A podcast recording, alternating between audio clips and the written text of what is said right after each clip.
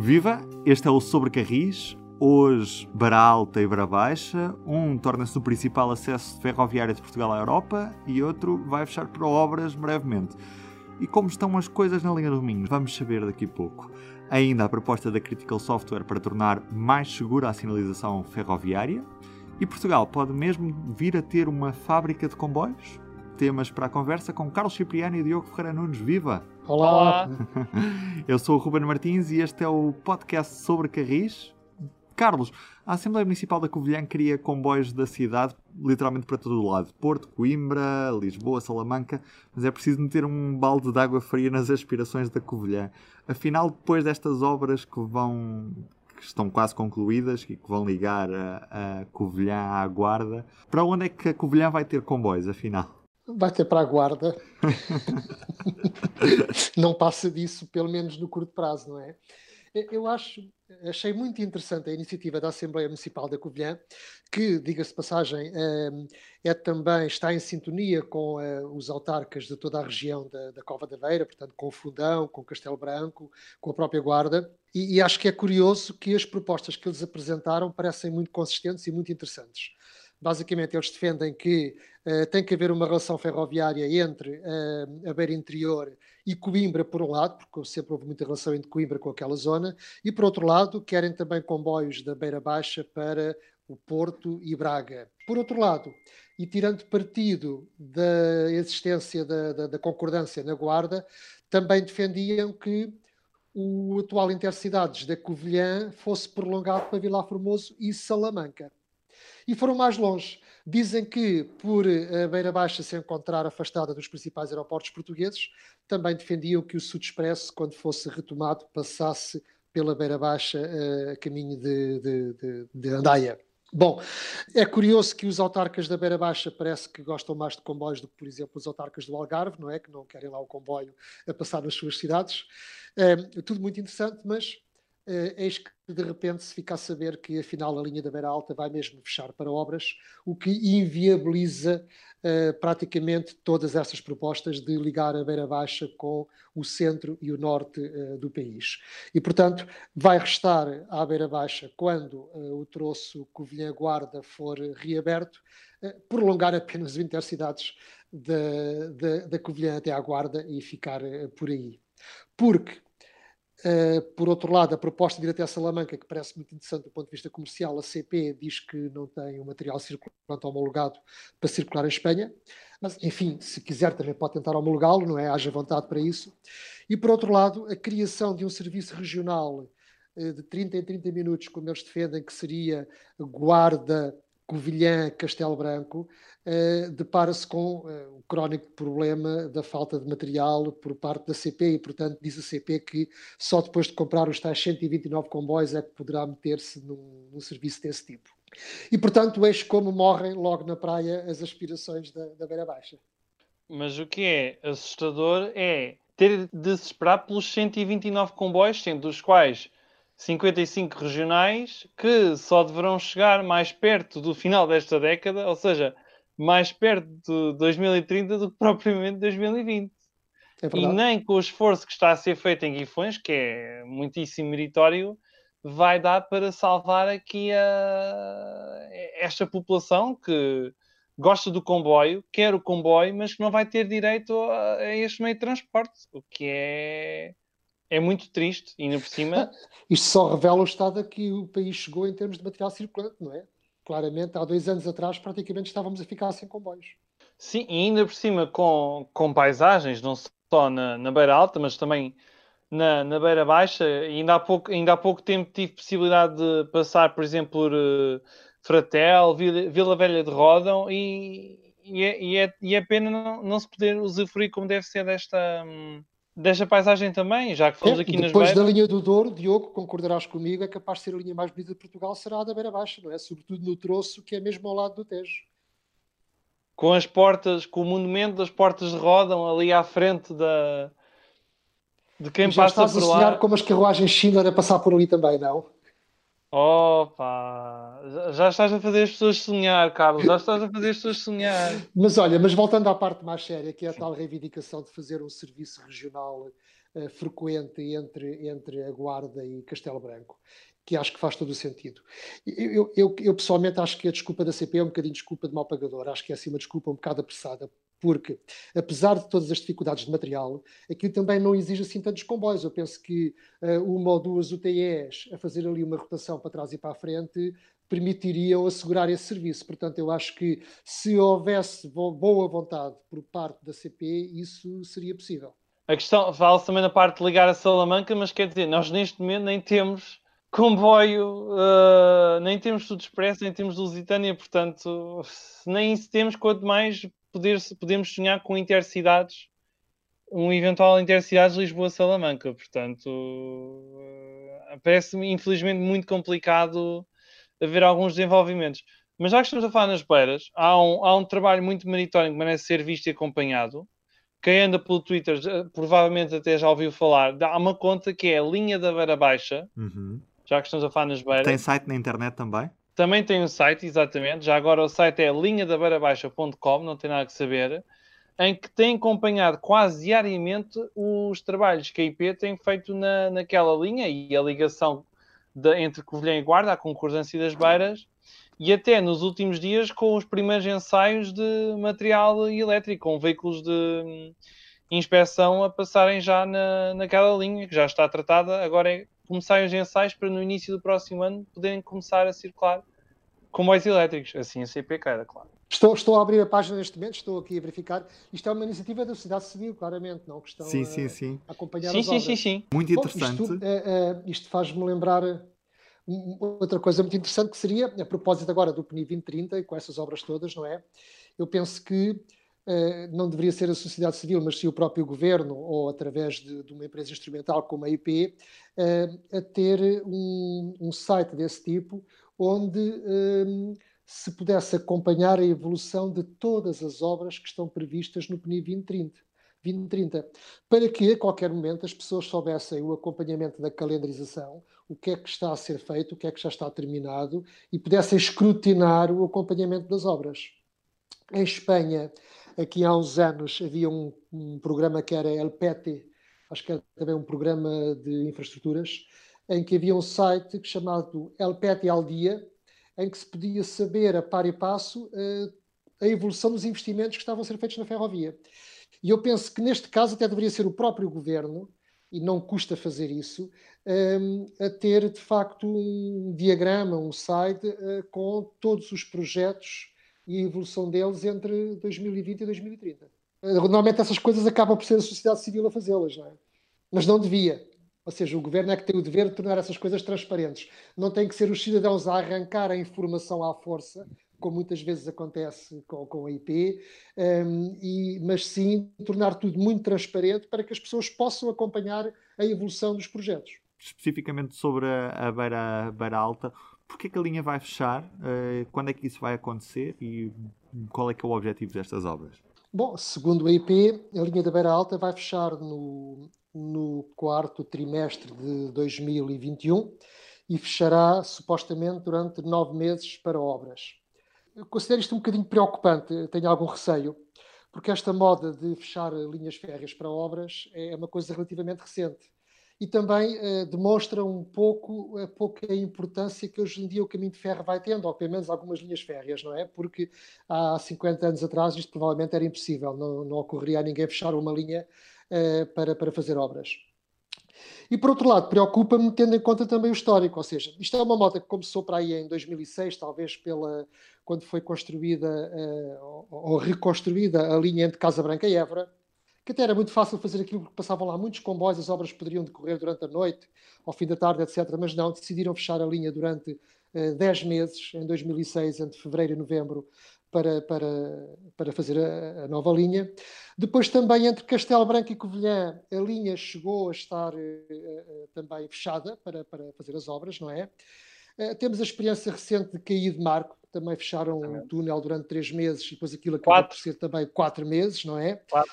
Um, e atenção, o, o, ter reaberto o túnel do Recio quando fechou, no meio disto tudo é quase um milagre, não é? Porque, se bem se recordam, o túnel do Recio fechou em 2004 era para ter reaberto em 2006, aquilo atrasou-se tudo, uh, problemas de engenharia, por aí afora, e só reabriu em 2008. E, portanto, sempre que uma linha fecha, a gente não sabe se nem quando é que ela reabre. Veja-se o caso do Covilhã Guarda, não é? Que era para ter durado um ano ou dois e está há 11 anos uh, parada em obras e só agora é que vai, é que vai reabrir, é? Eu penso que o Covilhã Guarda é de facto um, um bom exemplo. Bom, para não falar também, uh, já agora, indo mais longe, uh, do Tua, do Corgo, do Tâmega e do Pampilhosa Figueira da Foz, que em 2009 fecharam com a promessa da então Secretária de Estado, Ana Paula Vitorino, eh, garantindo que estavam apenas a fechar para obras e, obviamente, nunca mais abriram e até já retiraram os carris e tudo o resto e as linhas uh, fecharam mesmo de vez, não é? Chegaram mesmo não a será... assinar acordos na altura, Carlos. Sim, sim, sim, sim, sim. Foi mesmo tudo prometido, mas hoje sabe-se que tudo aquilo foi combinado e que a ideia já era não reabrir.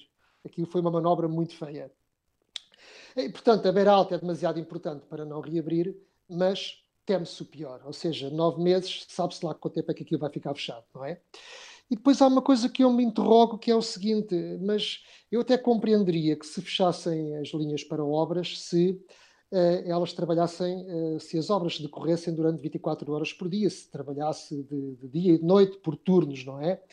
Ou seja, uh, uma programação e um planeamento muito rigoroso, muito cuidado, para que em determinado dia, à passagem do último comboio, se iniciassem logo os trabalhos, houvesse várias frentes de ataque, várias frentes de obra, se se trabalhasse 24 horas por dia e depois se reabrisse e se entregasse a linha à exploração o mais cedo possível.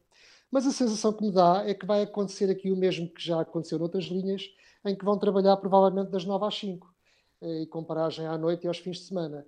E acho que isto é, eh, acho que é muito grave. Aliás, se me permitem aqui a partilha, eu lembro-me que quando o Castelo Branco Covilhã estava fechado, houve uma altura, um fim de semana, que tinha uma ponta, que eu fui passear lá para cima e por mero acaso fiquei num hotel que ficava uh, em frente à linha. E eu recordo-me que nessa sexta, sábado, domingo, segunda e terça, eh, as obras estavam totalmente paradas e a linha estava totalmente fechada e, portanto, eh, não se aproveitava o facto de não haver exploração para se trabalhar intensivamente e reabrir o mais cedo possível aquela infraestrutura. E eu receio que isso aconteça também na, na, na Beira Alta. Mas já viste o que isso custava? Ó oh, Diogo, é verdade que sim, seria mais caro.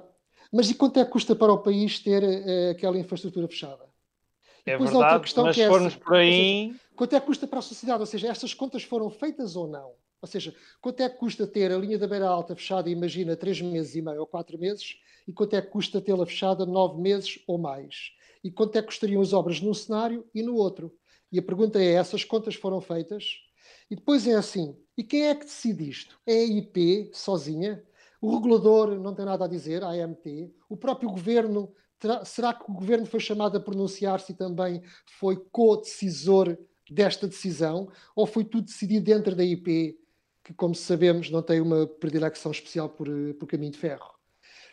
E, basicamente, eu tenho dúvidas em relação a este processo e este encerramento da beira alta. Mas oh, oh, gostaria muito de estar enganado. Falta, falta falar de outra questão importantíssima que tu, a que tu chamaste a atenção no teu trabalho, que é, vão existir obras, não é? Mas uh, não se ganha assim tanto tempo. Pois não, é, e, e o próprio Ferrovia. Mantém-se as curvas, mantém-se as tudo igual, sim. O próprio Ferrovia 2020 diz recuperar os trajetos iniciais, ou seja, nos últimos anos, devido à degradação da linha, os comboios andam cada vez mais devagar, portanto, há ali afrouxamentos e, e, e, as tabelas de velocidade uh, são mais baixas, e portanto, as obras o que vai fazer é repor a situação anterior. E portanto, umas obras que são para pôr a linha da beira alta preparada para o século XXI vão pôr as mesmas velocidades uh, de meados do século XX.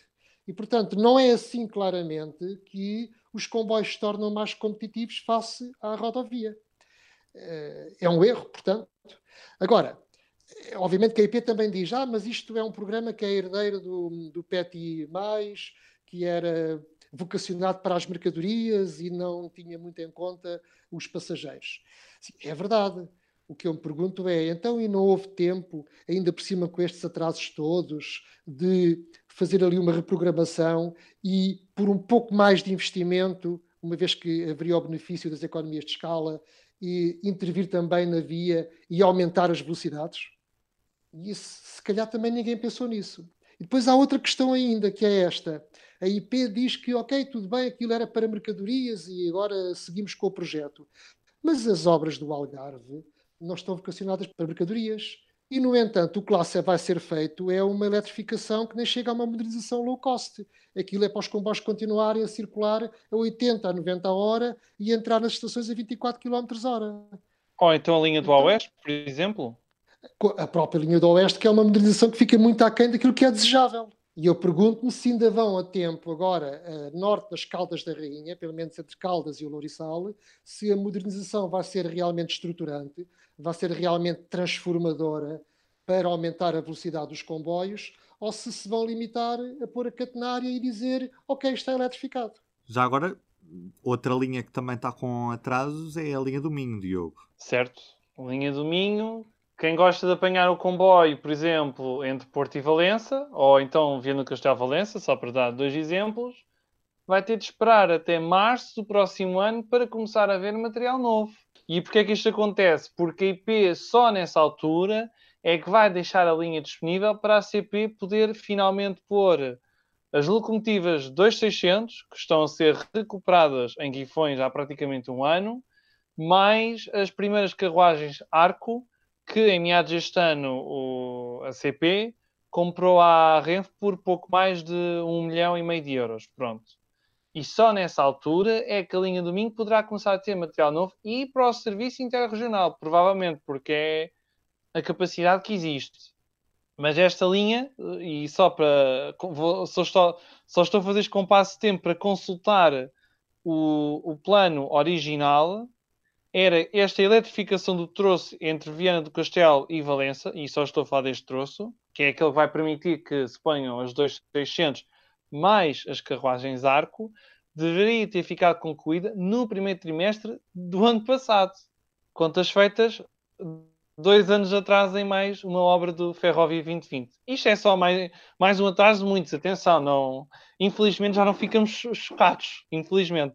Pois, o atraso do Ferrovia 2020 passou a ser a normalidade, não é? Neste momento o Ferrovia 2020 é o Ferrovia 2023. Há lá de curiosidade, já que falámos há pouco da Beira Alta, só para apontar aqui alguns troços, Guarda Cerdeira deveria ter ficado concluído também no primeiro trimestre do ano passado.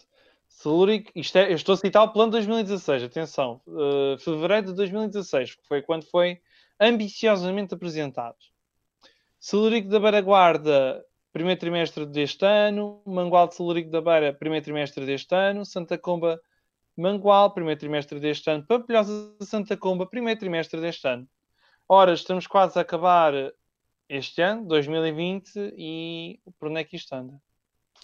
Pois, para não falar na linha do Oeste, que já deveria estar uh, concluída e, e, ainda só estão a lançar os concursos, não é? Isto é apenas mais Certíssimo. outro exemplo. Já devia Agora, ter ficado o que é curioso, Diogo, e tu referiste que isto foi tudo prometido em, naquele dia 16 de fevereiro de 2016, penso eu. Foi 2016, em fevereiro. Foi em fevereiro de 2016. Prometeu, quem prometeu aquilo eh, já lá não está, portanto, quem é que ah, está, está. Não está toda a gente, repara, os dois principais responsáveis não estão. Repara, o presidente da IP à data, António Ramalho, que está hoje no novo banco. E o ministro era o Pedro Marques, que está agora em Bruxelas. Mas outras Portanto, figuras da IP que estavam nesse evento estão na administração. Não nos podemos esquecer disto. É verdade, é verdade. E já agora, 12 de fevereiro, Carlos, quase, quase, quase, quase em cheio. Quase que acertava, sim. Confesso que tive ir ver, fiz batota. Não falhou por muito, não falhou por muito. Já agora, Diogo, a Critical Software tem uma solução para tornar mais segura a sinalização ferroviária. Tu queres apresentar esta solução, fazer aqui um bocadinho o teu pitch pela Critical? uma não, duas. Tecnicamente são duas, porque uma é, pa, é uma é mais, mais, como é que eu ia dizer? Não é low cost, low cost fica aqui neste contexto, mas é mais simples, é para os veículos de manutenção ao serviço da IP, que são mais de 50, que é um sistema mais simples em que, por exemplo, lidam apenas com posso passar ou não posso passar, ou seja, sinal verde, sinal vermelho, enquanto com VLSM é, é um pouco mais complexo. É para permitir, em traços muito gerais, que o, os nossos comboios, os futuros comboios, os que vierem aí, que sejam comprados pela CP, pela Medway, pela Tacargo ou até pela Fairtax, isto nunca se sabe, ou até por outros operadores que queiram vir para Portugal, o espaço ferroviário está liberalizado, façam favor de vir se quiserem, para que seja instalado uma espécie de, de sistema em que está ligado ao sistema ETCS, que vai ser o sistema europeu, o sistema comum, mas que consiga interpretar na mesma as balizas do Convel e não só, que estão instaladas ao longo de perto de 2 mil quilómetros da rede ferroviária nacional. Eu acho que me estou enganado nos números, mas eu já vou, já vou corrigir, Carlos e Rubens. Acho que é à volta disso. Já agora, para esclarecer, o sistema mais simples teria, por exemplo, evitado aquele acidente que aconteceu com o Alfa, uma vez que o que aconteceu foi que uma máquina de manutenção de via entrou na, na via principal, na estação de Sor,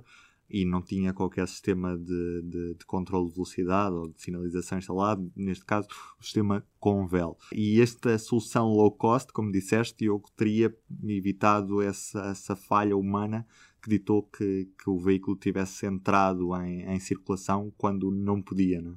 Teria porque o sistema teria feito algo do género alto e para o baile, basicamente. É, chegava ali, via o sinal vermelho, meu amigo, você não pode passar daqui.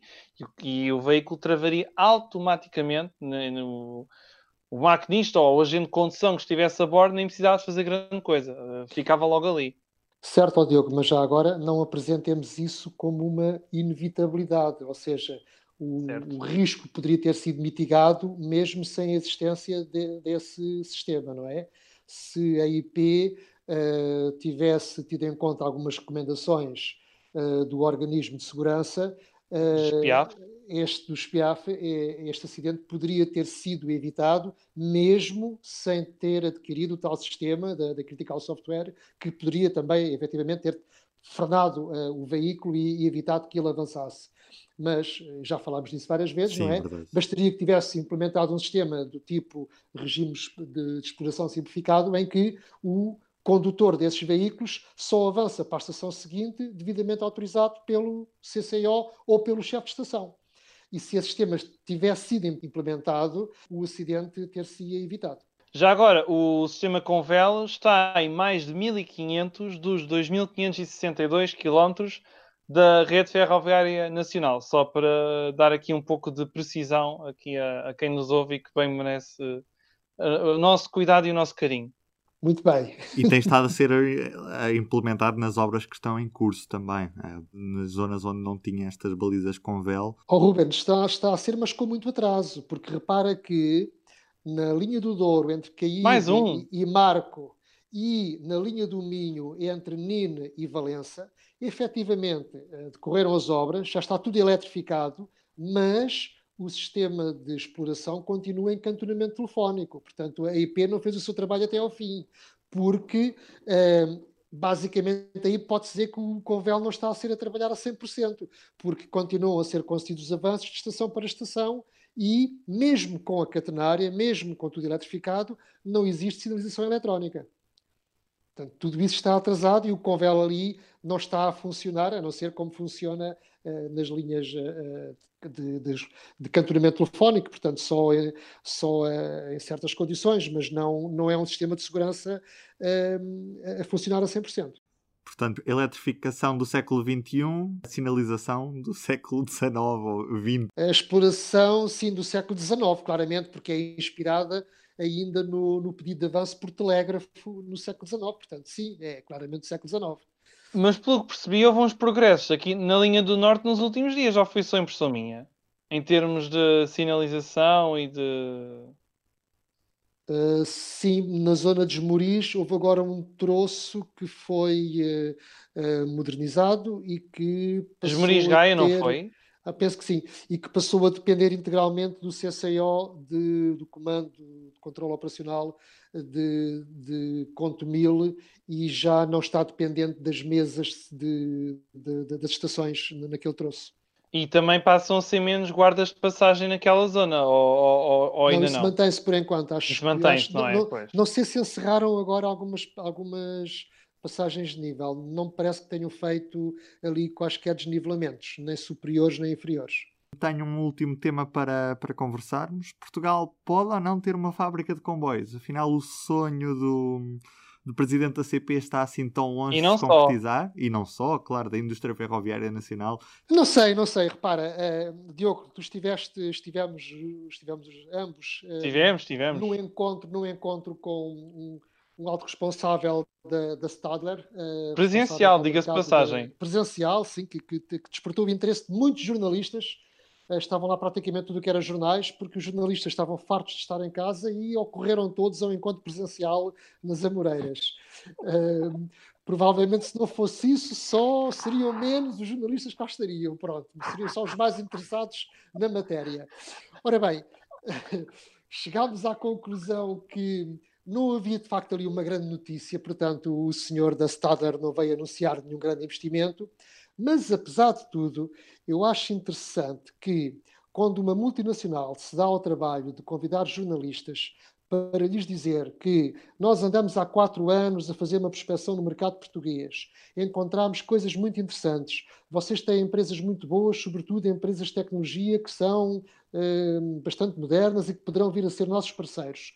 E quando eles se chegam à frente desta maneira, mesmo sem se quererem comprometer com investimento concreto, é porque já anda aí alguma coisa no ar.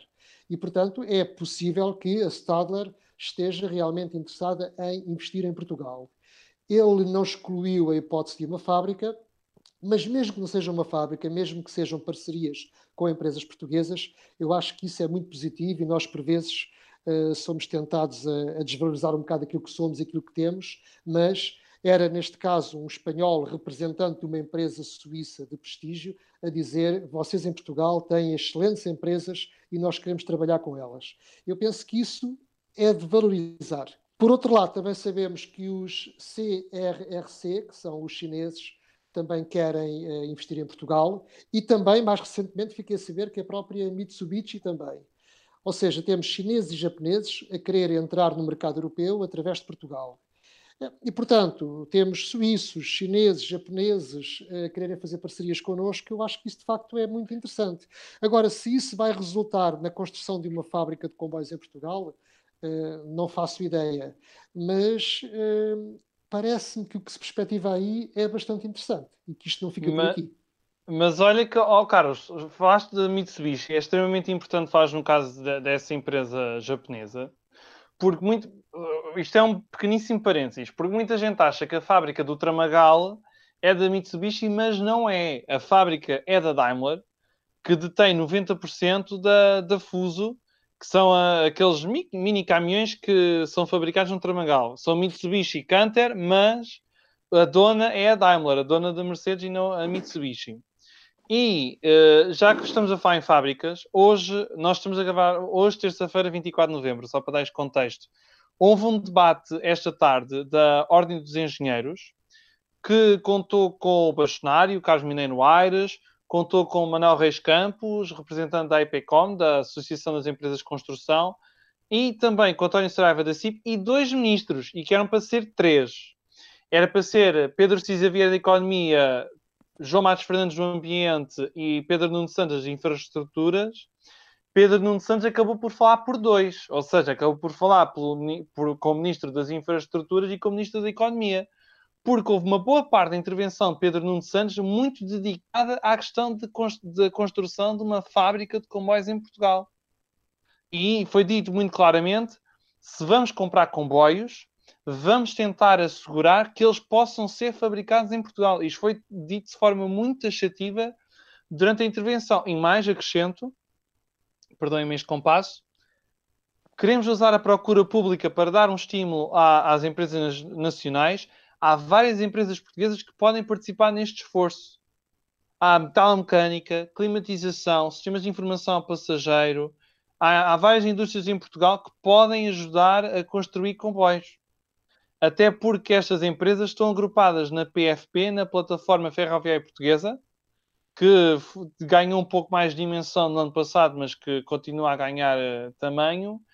E pelo menos o Estado, pelo menos o Ministro das Infraestruturas, está a querer fazer um grande esforço, apoiado pelo Primeiro-Ministro, porque quando foi a inauguração da fábrica de Guifões, falou-se muito claramente que se quer criar uma auto-Europa para a ferrovia, que se quer apostar numa fábrica de comércio para Portugal, como já tivemos até há, há quase 20 anos, até 2001, 2003, se não, estou em erro, e há aqui uma grande vontade política em começar a fabricar-se com mais em Portugal.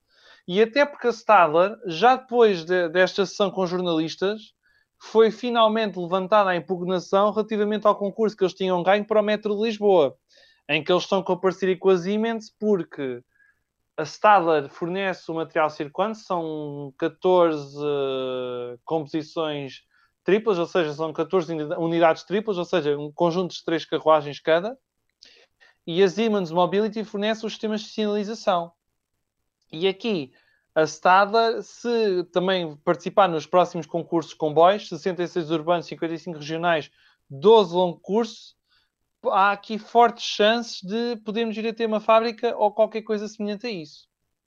Eu acho, acho que isso seria ótimo, porque até agora a tradição tem sido, e ainda, mesmo quando existia a, a, a Sorefam, que na altura era Bombardier, não é?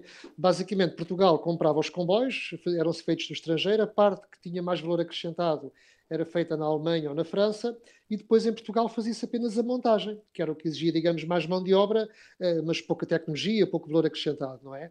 E eu penso que se calhar estava na altura de, eh, de cortar com, com esse ciclo e uh, fazermos qualquer coisa com mais valor e muito mais interessante em Portugal do que só a montagem dos comboios. E aí sim faria sentido termos cá uma fábrica. E o ministro tem razão quando diz que a procura pública poderia ser o indutor uh, desse, desse investimento, porque de facto é, na origem disto temos investimento público, é a compra de comboios, não é? Só que em vez de estarmos a comprá-los no mercado, no estrangeiro, por que não fazer tudo por tudo para que esse valor fique em Portugal e eles sejam feitos em Portugal? Eu acho que essa aliás, estratégia está corretíssima.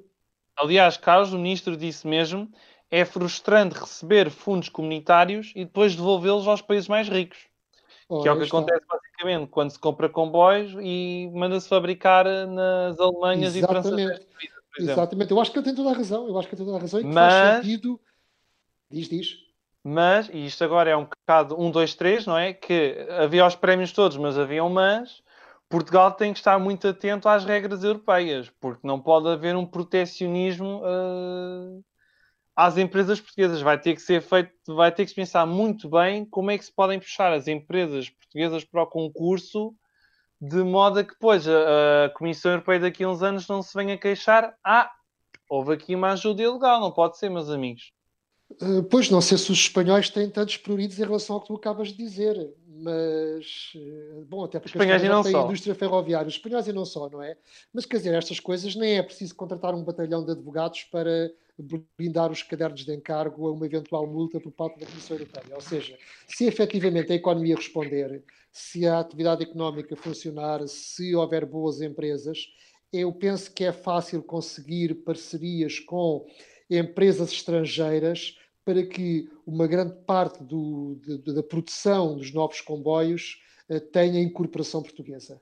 E eu acho que isso é possível.